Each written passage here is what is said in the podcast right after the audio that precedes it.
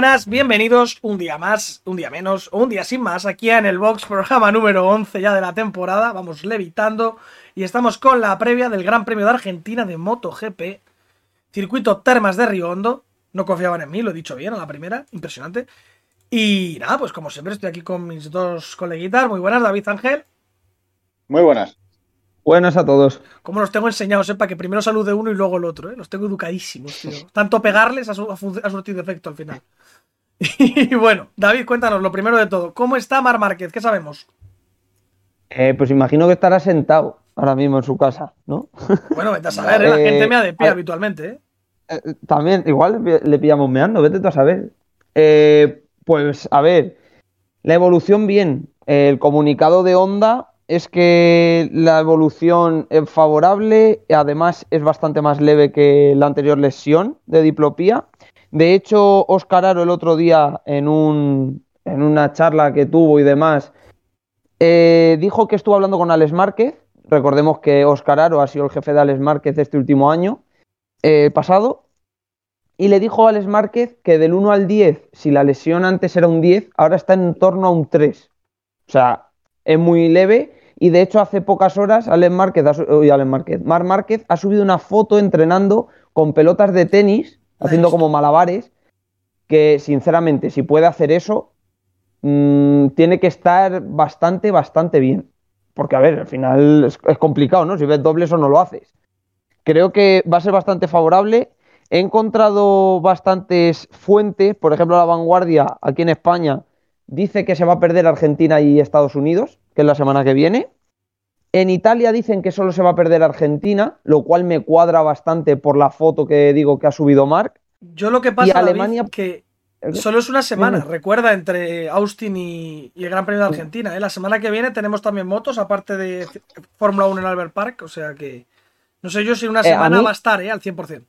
A mí lo que me tira para atrás es que es muy lejos. O sea, si el Gran Premio fuera en Montmeló, que está al lado de su casa, eh, probablemente le veríamos. Pero volar hasta Austin, que serán, que pueden ser 12 horas de vuelo aproximadamente. Y que dudo que sea recomendable hacer un vuelo de larga distancia. Efectivamente. Yo creo que, en- yo qué sé, lo que pasa es que es Austin también. Es que luego tienes en contra de que es Austin, que Mark al 60% en Austin opta a todo, porque es su circuito, porque lo tiene por la mano, va muy bien, entonces si se ve bien y tiene el alta, yo creo que va a ir, porque es, otro, si fuese otro que dice, Buah, este circuito se me da fatal, no voy tal, pero yo creo que siendo Austin, yo creo que sí que va a ir si está bien. Luego, por ejemplo, desde Alemania, en un medio alemán, decían que no iba a llegar hasta Le Mans, que para llegar a Le Mans creo que faltan todavía tres o cuatro carreras. Eh, por O sea, esto me América, parece- me parece Portugal y América, Portugal y el Jerez. y Jerez y Jerez. ¿No? Luego es Jerez. O sea, me parece exagerado, porque esto que será, mes y medio a lo mejor, dos meses, eh, hasta que lleguemos allí. Entonces, yo creo que es exagerado. Veremos a ver cómo evoluciona. De momento, Repsol lo único que ha dicho es que solo se pierde Argentina. Eh, todo parece muy favorable, así que esperemos verle la semana que viene. Y si no es la semana que viene, yo creo que en Portimao estará seguro. Mm. Seguro 100%. Sí. Y bueno, ya metidos ya un poco en faena, eh, circuito Termas de Riondo, circuito argentino, un circuito muy rápido que se lleva corriendo bastante poquito tiempo, desde el 2014, creo. Sí, juraría que Mm. 2014. Efectivamente. Sí, sí, 2014. 2014. Y se suspendió en 2019 por el COVID y vuelve este año. O sea que ya corrieron aquí las Superbikes, que me acuerdo en octubre. No, no, yo creo ¿No que fue no. aquí? Fue en Argentina. Fue en San, en San Juan. Ah, fue en San Juan. Fue en el vale, autódromo de San Juan. Es que, es que hay dos en Argentina, así en plan circuitos tochos. Vale, vale, vale, vale. Pues nada, pues no, entonces no lo he visto. Así que nada. de hecho, es que Ángel- Termas, Termas de Riondo fue el que sufrió el, el incendio. Ah. Creo que fue el invierno del año pasado. Se, se incendió todo el paddock, lo tuvieron que rehacer. Bueno, pues veremos qué tal el viernes. Eh, Ángel, cuéntanos un poquito, ¿cómo es el circuito? ¿Cómo es rápido? ¿Va a beneficiar a quién tiene que beneficiar a priori? ¿Ducati, Honda, Yamaha? ¿Qué esperamos? Eh, pues sí, en teoría es un circuito muy rápido. Tengo aquí las velocidades medias más o menos por curva, en velocidad punta de la recta. Llega un punto en el que se coge casi que 340 kilómetros por hora. O sea, en teoría con tanta curva rápida y tal, pues debería de beneficiar pues a, la Ducati. Eh, en general, yo creo que la que sí que tiene que ir bien aquí es la Suzuki, pero bueno, ya sabemos los dos pilotos cómo, cómo suelen funcionar. Este año la Suzuki tan potente y que encima va bien en curva, creo que es la que, la que le puede venir casi que mejor a este circuito. Sí que es verdad que llevamos dos años sin venir y, algo que ha comentado antes David, eh, que ningún piloto de los que ha ganado aquí, nada más que Viñales, está ahora mismo en la parrilla. así que... Lo ha comentado antes de empezar a grabar, o sea que la gente no lo sabe. Pero bueno, solo han ganado aquí en MotoGP, han ganado Mar Márquez.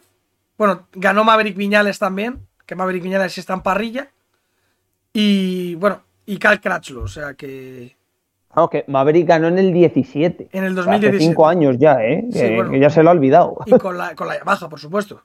sí, fue, fue el primer año de Yamaha, que llegó y fue Besa de Santo. Ganó Qatar, ganó Argentina, se fue al suelo en Austin y adiós Viñales. Eso es, en los cinco años aquí ha ganado tres veces Márquez, una Crashlo, bastante random, y las otras. Y una Valentino Rossi, y las otras. Y, una Maverick. De hecho, la de Crashlow es bastante rara, la carrera, porque eh, Zarco tira a Pedrosa. Eh, Mark comete. O sea, a Mark le pasa algo en la salida, no le arranca la moto. Entonces lo que le dicen es que tiene que sacar la moto de parrilla. Él dice: Dejadme arrancarla al empujón que puedo. La arranca al empujón, vuelve a su sitio. Todo esto en medio de la recta, en medio de la parrilla. Y le sancionan.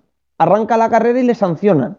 A todo esto, Mark iba primero, destacado, le hacen un race through, entra en boxe, se pone el último, empieza a tirar como un condenado, casi tira a Leis Espargaró y tira a Valentino Rossi. Al final entra en meta creo que quinto o algo así, pero le sancionan y no coge puntos o algo así. Fue una carrera súper loca y de hecho creo que es la primera carrera en la que Alex Rins sube al podio, si no recuerdo mal, queda tercero esa carrera. Pero paloco me parece la victoria en 2016 en Moto 3 de Kairul y Dan Paui. Sí, por la lluvia. Es que cayó mucha agua ese día. Y, fue el único que sobrevivió, ¿no?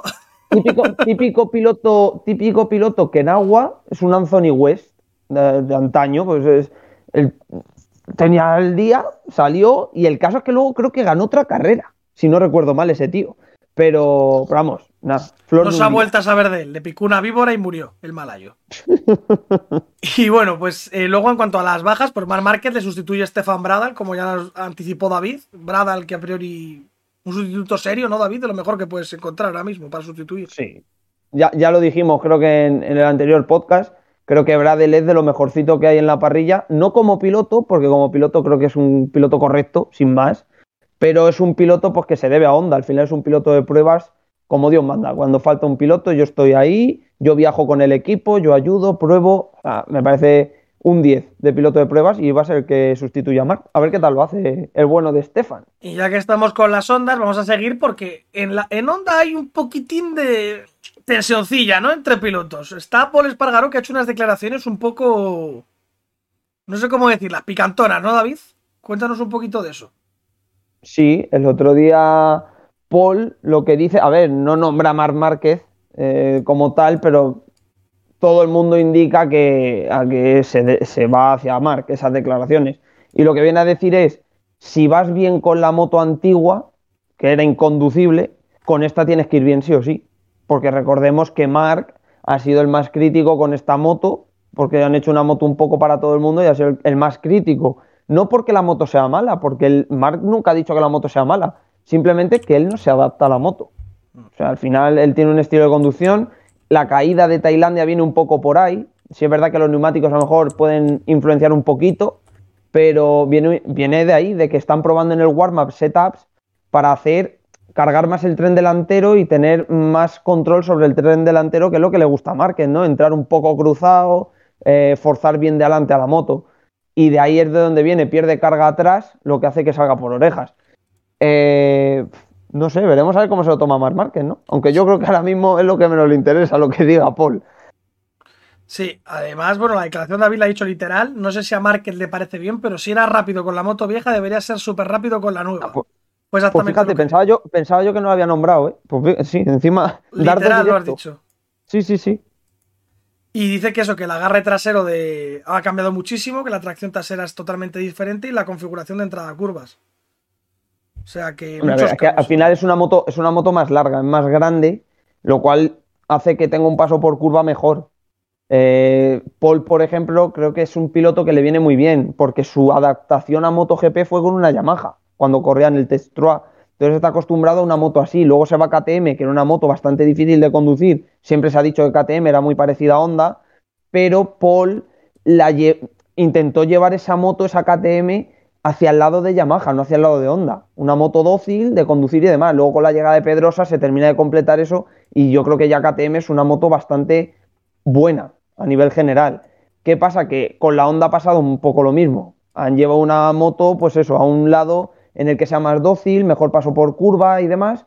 Y eso a Mark, pues no, es que no es que no le venga bien, es que Mark es muy de dirt track, de puño a tope, llego a la frenada, clavo el freno, cruzo la moto, la paro en medio de la curva, pongo de, la pongo recta y a, volar otra vez. Entonces, mm, le va a costar, pero yo creo que Marca al final la acabará llevando la moto por su mano. Sí, por eso es el mejor del mundo.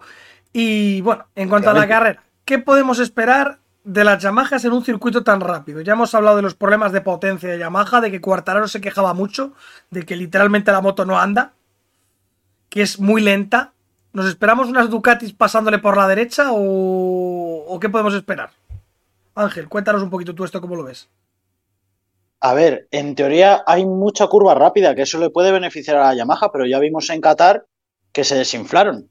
Circuito que era muy de rectas rápidas, pero que luego, sin embargo, las curvas rápidas siempre han recuperado ese tiempo, pero este año parece que ni siquiera les daba para eso, así que no sé. Si es igual que Qatar, van a sufrir porque es que encima la, la recta es más larga. David, ¿tú cómo lo ves?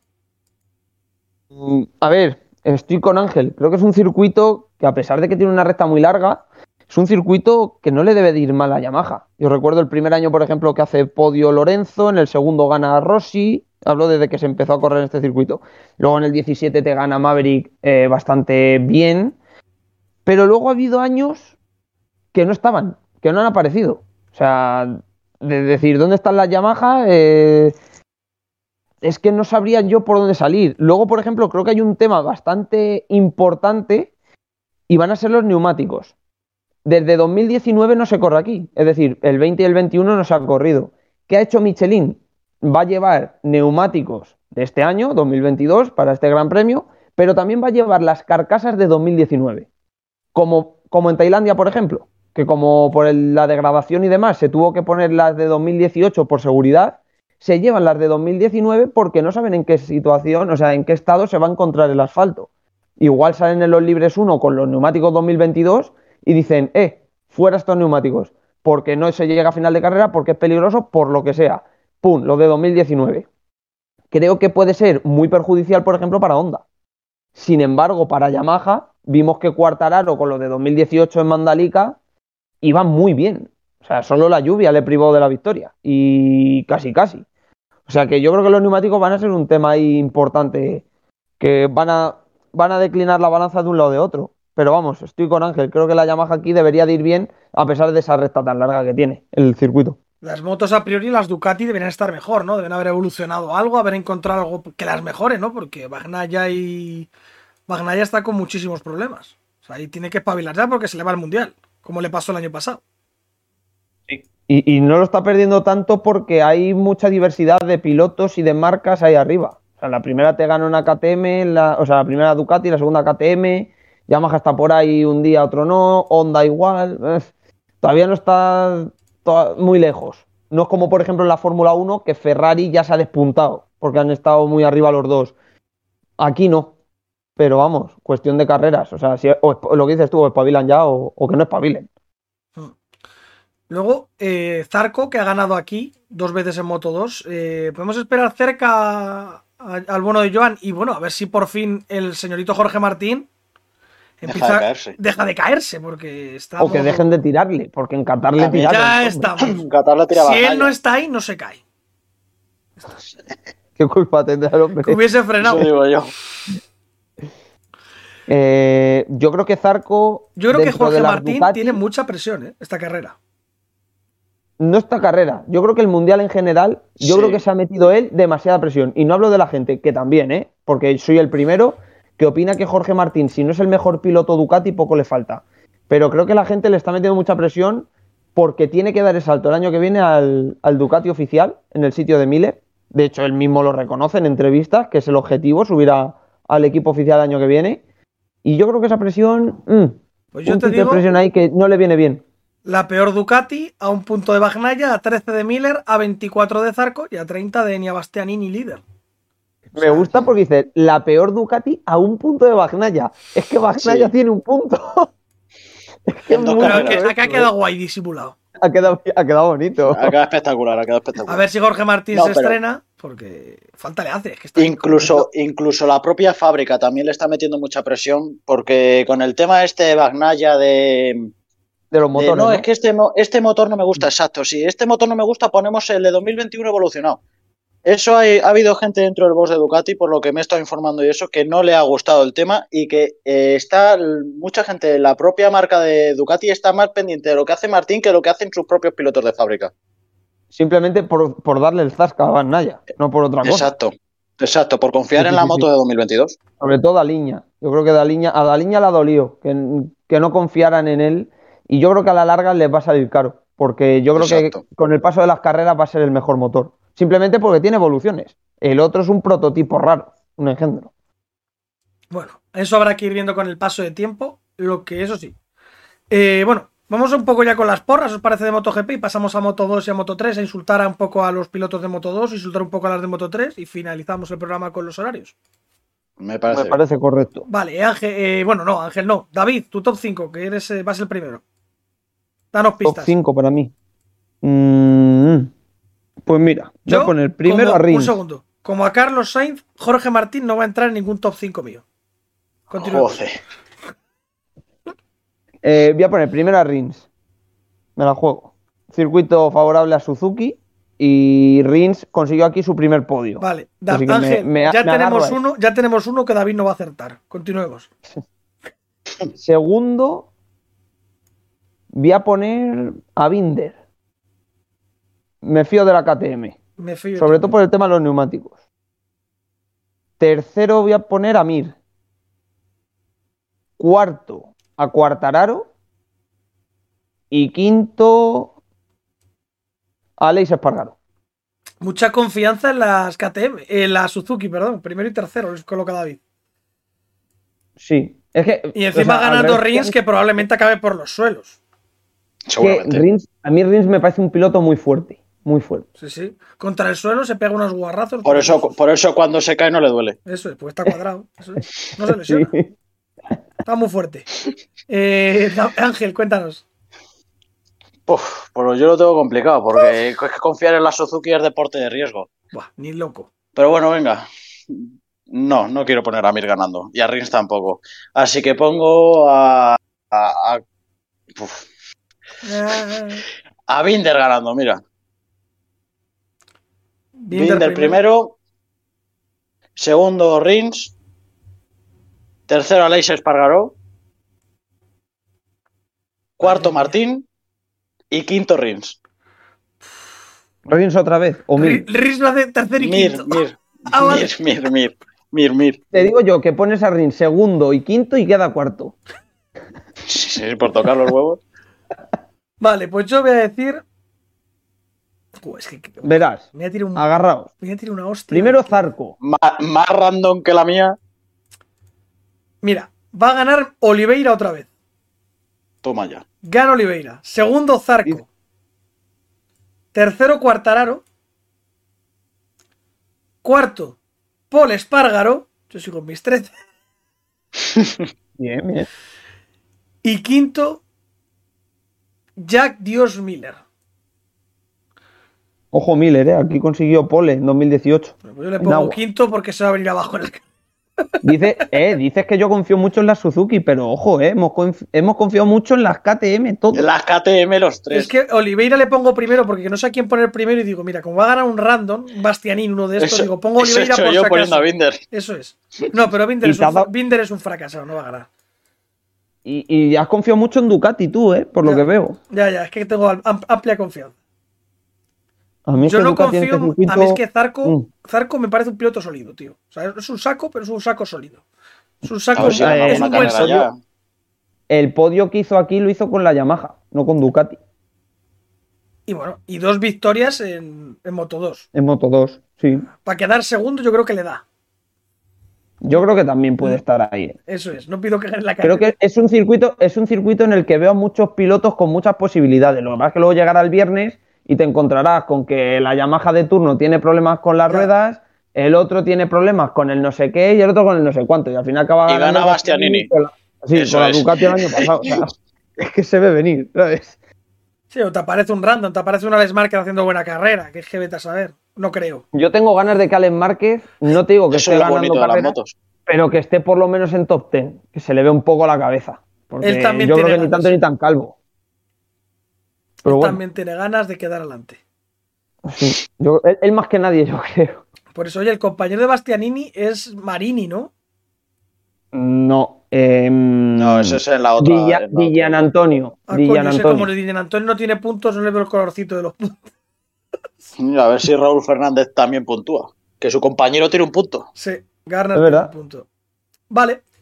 Pues esto hasta aquí en MotoGP. Yo creo que bastante bien. Más o menos he hecho un este rápido. Bueno, pasamos a Moto 2, donde claro, hay que meterse. hay- Me tengo que meter con Pedro Acosta por, por primera vez en la semana. Que hace falta. Eh, Pedro Acosta, aquí en esta carrera, ¿qué podemos esperar, David, de la carrera de Moto 2 de. Bueno, en general. ¿Chantra volverá a ganar? No creo, ¿no? Fíjate, fíjate, en esta carrera de Moto 2 Yo ni idea. me espero, o sea, todo lo que no sea Lowe's y Augusto dominando el Gran Premio, me parecerá una decepción absoluta de estos dos pilotos. Y Pues- tengo mis razones. Tengo mis razones. Se lleva sin correr aquí desde 2019. Los Vietti, mm, Canet, eh, por supuesto Acosta. No saben ni no por, dónde la- no, Moto2. por dónde da el viento, claro. No saben por dónde da el viento. O sea, Acosta de, de- Acosta, de hecho, no ha corrido en este circuito en su vida. Eso es lo primero. Y luego algunos, como Caneto Vietti, habrán corrido en Moto 3. O sea, en Moto 2 han corrido tres pelagatos contados. Mm, todo lo que no sea, ya te digo, eh, Augusto, te digo Augusto y Lowe porque son pilotos de arriba, pilotos punteros. Eh, si no están arriba, va a ser decepcionante. Pero decepcionante bastante. a niveles bastante altos. Yo solo digo. Pero bueno, por lo demás. Ojo, ojo Simone Corsi. Que aquí ya ha Mm. ganado Matteo Passini. Y a los italianos les gusta. O sea, cojito. Mm. Argentina es muy de Italia, sí. Y Baldassarri ganó en 2019. Qué buen saco Baldassarri. ¿eh? Ojo, ojo también, Baldassarri. Pues fíjate, en 2019 la última victoria. Baldassarri, que ya ni está Pues eso. en el mundial. Para O que sea, que veáis en. Moto 2. Eh, El así nivel. que, eh, el nivel, que es bajo, o sea, es lo que hay. No hay más. ¿Vale? Bueno, Pedro Acosta, esta semana, ¿hay que exigirle algo o igual? Seguimos en plan buenismo. Yo creo, yo creo que la exigencia a Pedro Acosta viene para el próximo Gran Premio. Este, bueno, miento. Hacer entre los ocho primeros, por lo menos. A ver, solo por nivel, es que el resto, es que el nivel de Moto 2 siempre Creo hablamos está, de lo mismo. que está compitiendo contra Chantra y cuatro Es que, japoneses. exacto. Es que del octavo para abajo, Es que mucho malo. para mí se salvan pocos, por no decir ninguno. Entonces, partiendo de esa base, pues exigirle un top 10 creo que es, es bastante coherente. Pero ganar no creo. Si gana, oye, chapó por él. Pero si no ha corrido en su vida aquí, pues no debería de estar tan arriba. Sí, es verdad que tiene la ventaja de tener a Augusto en el box. Entonces, si Augusto coge rápido la tecla en el circuito, podrá ver su telemetría. Pero aún así, yo creo que poco puede rascar Pedro. Todo lo que sea mejor que un top 8, para mí es muy buen resultado para Pedro Acosta. Yo creo que va a ganar Vietti 100%. Me gusta Vietti, fíjate, y eso que no es español, pero soy muy de Vietti. Muy bueno Vietti. Además, Celestino es un nombre con el que empatizas. El Celes. El Celes. Mercedes. ¿Vale? Voy a nombrar Vale. pilotos de Moto 2 a ver si alguno puede dar sorpresa, que no creo. Aaron Canet. Confiamos en Aaron Canet. Yo creo que si, si está Vietti de pie en la moto, no gana Aaron Canet. Con que quede tercero, Uf, fíjate, yo a Canet le, quiero ver en, en Austin. En Austin sí que se le da muy bien ese circuito a Canet, pero aquí, uf, Lowe's. Lowe's ya has dicho Tercero. que sí. Chantra, confianza en Chantra. Hombre, lo hizo muy buena carrera. Si va igual, tío, se ha jodido porque corría en su barrio. ya estamos. Que es, Claro. es asiático, tío, pero no, es- no era. Es como si voy yo a correr a Portugal, sí. lo mismo. Bueno, pues eso. O sea que no vale, eso no cuenta. También Es como diría el Mugello, victoria de cabrón. Hay menos distancia de aquí a Mugello que entre el país de Chantra y el sitio donde corrieron, Indonesia. No Bueno, se acuerda pero- ni de dónde corrieron. Pero son primos hermanos. Son primos hermanos y allí no se conoce No, nada. tailandés, tailandés, era Ya, tailandés. de, la, de la Asian Talent Cup se lo conoce el circuito. Vale, da igual. Augusto también ha dicho que tiene que ganar. Hay Ogura, confianza en él. Mm, Poca, Ninguna. Arbolino, poca, Joe Roberts, menos. Ángel Jorge. Navarro, Jorge Navarro va a fracasar como un malo. Pedro Acosta. Ojo, este es de los veteranos, ¿eh? Por eso Navarro sí ya. debe de conocer cosas. Pero el que las conozca. Pedro Acosta. Con que no se caiga, va bien. Cameron Bouvier, David. Nada. Llegó nuevo el año pasado al Mundial eh, y viene del American, o sea que no lo conocerá. Fernando Aldeguer, alias Fermín. Fer- Fermín, mm, no lo conoce tampoco. Albert Arenas. Nada, tampoco. O- o- bueno, otro. Es Rotter. Rotter lo conocerá. El, el Rotter sí lo tiene que conocer, pues lleva más años que, El fuego, sí. que el fuego ahí. Jake Dixon. Uf, este dudo si lo conocerá o no, ¿eh? Por ahí por ahí tiene que andar. Ángel, mi saco favorito. Jeremy Alcoba. Nada, ¿no? Pozo. nada. Pozo. Pozo Rom- terrible. Fenati ha ganado aquí en Moto 3. Penático normal. Tres vidas en Moto 3 para no haber ganado alguna carrera. Sí, Bueno, no. y luego, por Dios, tenemos en Moto 2 sin puntos a Marcos Ramírez, a Manu González, al bueno de Simone Corsi, que le va a ganar la renovación, como sacó un puntito, Lorenzo Dallaporta, Gabri Rodrigo, que si me la chupas te lo digo, Escucha, ahora que dices de ese, corre en casa. corre en casa. Corre en casa. O sea que hará el Este ridículo, hará el ridículo como el Tati, ¿no? Celebrará un décimo quedará, sexto. quedará el 21, es exacto, sí. El bueno de Félix Salá, colega de toda la vida. Sí. Muy de Salaca aquí, eso, por nosotros. Sí, sobre todo cuando se cae, que lo celebras. Alessandro, Alessandro Chacone, Van den Gorbers, que no sabía ni qué corría. Yo no Ese sé yo ni qué creo está en que- la categoría. es- Ese yo creo que está ahí eh, porque es, eh, o sea, aparte de lo que haya hecho en no sé dónde, es hijo de un ex piloto de 500. Por eso yo creo que le anda una moto, por otra cosa. que Minz Cubo, que eso tiene nombre de Pokémon, y Nicola Antonelli, que siempre queda último. Es que Antonelli, es que Antonelli, escucha, hace no mucho tiempo estuve viendo repetida una carrera de Moto 3, bueno, eh, carrera año 2013, la última carrera que se jugaba en el Mundial, Salom, Viñales y Rins. Pues ya estaba Antonelli ahí en la parrilla. En Quedando último también. También, claro, pero escucha que es que había pilotos como había pilotos como Jack Miller, Peco Bagnaya, o sea, pilotos que dices, pero si ya están todos estos en MotoGP, ¿qué hace este tío todavía en Moto 3, el pestoso? Qué Porque quedaba el último. Claro, o sea, madre mía, Antonelli. luego el Es grande de Son- Super Sport 600. O sea, Y luego otro al que le gusta el suelo, que es Son Dylan Kelly, que le mola bastante. otro. Y bueno, pues esto, para el pronóstico, pues a priori Augusto Fernández y San Lowe deben ser favoritos, pero yo a Vietti le veo muy sobrado. O sea que. Vietti y Canet vienen muy fuertes. Vamos a ver qué tal lo hacen. A ver qué tal la carrera. Muchas incógnitas como en Moto 2 siempre. Pero bueno, si hay incógnitas en Moto 2, con esta pedazo de resta en, Mo- en Moto 3 ya va a ser un- la hostia en vinagre. Bueno, Moto 3. Donde Moto 3. tenemos sin puntuar españoles a Ana Carrasco y a Gerard Riu. Pero el que también me sorprende que están aquí, que están dos. Uno que yo ponía como aspirante al título, Alberto Surra. Ver- Madre, pero ¿cómo a Alberto Que sí, hombre, le metí en las opciones de los posibles, no en los candidatos máximos, pero en los posibles. De los posibles, sí. De los que No. si cae un meteorito y mata tres. Posibles son todos. Cállate. Claro. Y, y, y Ayubu Sasaki, que hizo muy buena carrera, pero que no apuntó todavía el tipo. que fue el que, además está sancionado porque tiró el otro día. ¿Quién tiró? A Miño, ¿no? Tiró a Miño. A Miño, sí, efectivamente. A mí. Así que irá sancionado encima, por, gili- por gilipichis. Mundial que lidera Folla con 34 puntos. 33 para mi, mi tocayo Sergio García, que va a ganar el Mundial. Y tercero Ojalá. Izan Guevara. ¿Podemos esperar algo de Izan Guevara o va a seguir arrastrándose por la categoría como creemos que va a seguir haciendo? Madre mía, cómo viene hoy el No, a ver, eh, Joder, sí. Guevara va a 6 puntos de Folla. Yo en este circuito creo A que puede tener opciones. Ethan- Tiene la mejor moto para mí, Ethan Guevara, con Sergio García. Bueno, aunque, Uf, pa' mí- aunque la de Folla, la la, de- Folla aquí va a andar, La tío. onda, Va a ir en la onda va a volar recta. aquí. ¿Cómo va a ir en la recta? La tío? onda va a volar. Yo, es, es yo que ya quiero veo a ver a Miño, Ethan. un- por un lado Miño, por el otro Folla. Yo quiero ver a, a Izan Guevara en Austin la semana que viene. Que es donde ganó el año pasado. Pues macho, con los españoles en buena- Austin, hizo- tío. Hizo buena carrera. ahí cuidado. Pero en este circuito te digo lo mismo que con Pedro Acosta. No ha corrido nunca. Porque es un circuito que en el CEP sí, obviamente ¿no? no se corre. ¿Eh? Fogg ya puede, ¿no? En el 2019 a lo mejor. Foggia a lo mejor su, pri- su primer año de Moto 3, Por eso yo digo. creo. Su primero o segundo año a lo mejor puede que lo haya corrido. Pero, pero ya te digo, o sea, Izan no lo conoce, le va a costar. Y Sergio García Dols me quiere sonar que tampoco, porque Sergio García llega al Mundial en 2019, si no recuerdo mal, pero las primeras carreras no las corre porque no tenía la edad suficiente para correr. O sea que yo creo que Sergio García tampoco lo conoce.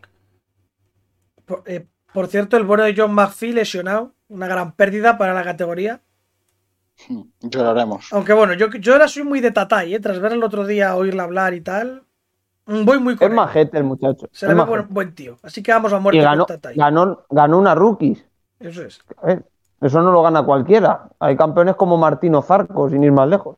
Y luego tenemos a Pitito con dos puntos. Que, pff, vaya mía, pobre Pitito, a ver si espabila un poquito. Que yo creo que lo puede hacer mejor. No, ya, tiene, ya tiene más que su hermano. Eso es. Claro. Y más que Ana Carrasco. Y Jaume Masia, que lleva nueve puntos. Que también el tío aspira a ser campeón del mundo y va como el orto. Sí. Este, Eh, eh. este, este, este es peor que Surra. ¿A este me O sea, dejas darle el palo o no me dejas bueno. darle el palo tampoco a Jaume Masia? Este, este como si le parten la moto con el palo. O sea, mm, o sea, es que es desastroso lo que está haciendo. Con esa pedazo de moto que tiene, yo no sé. El año pasado le unta el morro a un rookie, que era Costa. Y este año, pues paseándose. Este año es que se lo está untando de Nizonku, tío. Que es para mirárselo. Sí, sí, sí, sí. Y Kaito Toba, porque va con la misma moto. O sea que. Sí, y luego el otro que lleva la misma es Pitito, pero eh, Pitito está más para atrás. Eso es. Y bueno, pues ya horarios. Se corre de tarde el Gran Premio, ¿vale? O sea que las horas son bastante guays. Eh, no hay que madrugar ni nada, ¿vale? Eh, os cuento, las clasificaciones empiezan, podemos decir 4 menos 10, que es el FP3 de MotoGP. Y desde las 4 menos 10 hasta las 9 menos cuarto tenéis motos ahí. Pa- apartaros de ver Q1, Q2, Q1, Q2, FP4, Q1, Q2. Y luego pegaros un tiro porque es un coñazo ver las clasificaciones de Moto 3 y Moto 2. Exacto. Y de moto Mi también. recomendación, os lo ponéis a las 8 y lo quitéis a las 8.45. Q1, Q2 y a correr. Y si acaso, si tenéis prisa, a las 8 y media. Solo la Q2. si es que no merece la pena, tenéis- es un peñazo. hacer algo. Si tenéis que hacer algo, aunque sea rascaros el culo, mirando al techo, poneos solo la Q2. Porque las clasificaciones de motos es peor que una etapa llena del Tour. Encima con Alex Cribillé contando su vida. Es que es Oh, horroroso. eso va a ser clave. A ver qué comentaristas llevan. Eso es. Ver No, no, llevan. Porque Yo si Cribi es- estuvo en Mandalica, yo creo que Cribi no va a estar. Va a ir Checa. Y Checa sí merece la pena escucharlo. Pues a. Cribi es verdad que es para pegarse un tiro. La verdad. conectáis 350 y valoráis. Igual que en Supervise. Depende del comentarista, a ver si lo cambian o lo cambian, a ver si tenemos noticias al Ojalá. respecto. A ver Buscaremos si nos llaman a nosotros. Le Sí, sí. rezo a Dios para que lo cambien. Quedan un par de semanas, yo aún confío. Desde aquí, señores de Dazan, si nos oyen, cobramos barato. A mí un el otro día bocadillo me de llegó- chope y un zumo y vamos. Sergio, me llegó el otro día un correo de Dazan y digo, ya está, me están ofreciendo el, comentari- el puesto de comentarista de Supervise, pero no, era para subir la cuota, fíjate. A mí Digo, tampoco. lo que ¿eh? son las cosas, ¿eh? Yo cuando me registré pagué y tal, pero era el harta de usuario. Anda que me mandan un boleto, un correo al que mandar el CV, nada, nada. Muy mal, muy mal. Nada, nada. una gorra, una gorra o algo. Nada. No Estaremos con el soso de. Pues se ha quedado autista. No, qué bueno fue, qué bueno. Sí, sí, sí. Qué Vale. entusiasmo le pone. Pues no se levanta, no se levanta. Se puede haber hecho daño. Sí. Pero así, ¿eh? Con esta no. voz, tal cual. No, no, es que fue buenísimo porque es que viene, vi- dice, uy, viene, viene mejorando, uy, se cae, se pega la hostia de su vida, empieza a dar vueltas de campana en el suelo para haberse matado y dice, uy, pues no. Y ya está. Pues no va a mejorar. Qué malo era el hijo No. de puta. Bueno, qué malo es el tío. ese. Ala, esperemos, que, esper- ala. esperemos que le quiten. Buen, eh, eso sí, se le veía buena persona y saber sabía bastante de motos. Las cosas como son. Yo le, vi en yo le vi en persona y tiene pinta de que sabe mucho porque lleva más años que la Tana. Pero como narrador, le pones como comentarista a ese hombre y te digo que lo haría bien. Pero como narrador, Sí. aburra los Opino muertos. igual. Exacto. sí. Es que narrar es difícil. Eso, porque es muy comentar comenta cualquiera, pero narrar es difícil. Eso es, comentar es facilito, pero narrar es que es complicado. Tienes que timear el tiempo con el comentarista. Saber qué, qué- qué narrar más fuerte, cómo darle la emoción. Porque puede ser un lobato de pegar gritos, que queda muy bien. O puede ser un narrador un poco más como el de MotoGP, que a mí me gusta mucho. A mí Ernest Rivera me gusta mucho. Lo hace muy es el de bien. tío. Lo hace muy Sí. bien. Es complicado. Y más algo como las motos que, que son muchas horas narrando. Que no es como una carrera de Fórmula 1 que al final se te concentra todo en dos horas.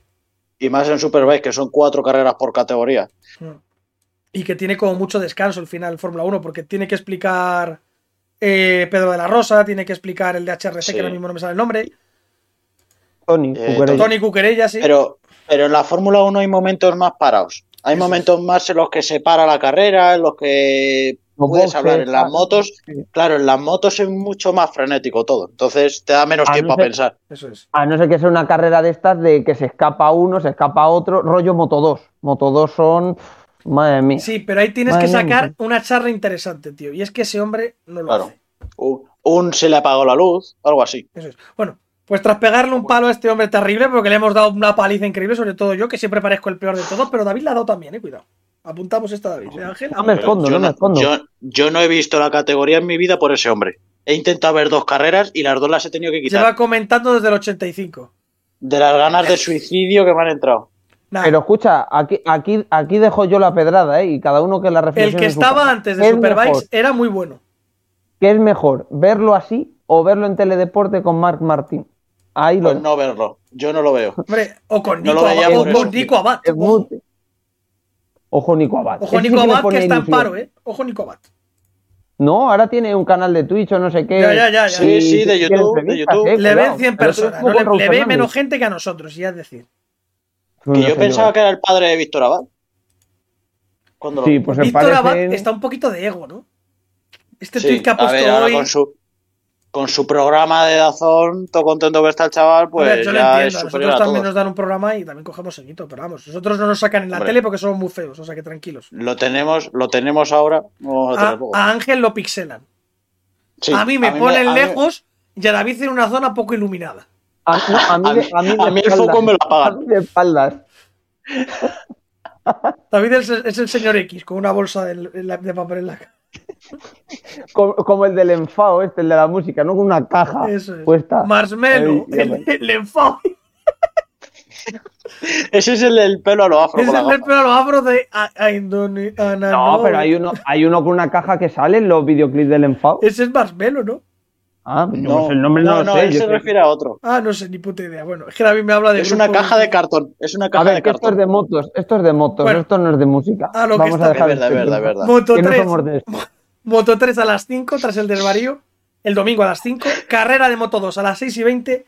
Y 8 de la tarde con la precena Moto GP.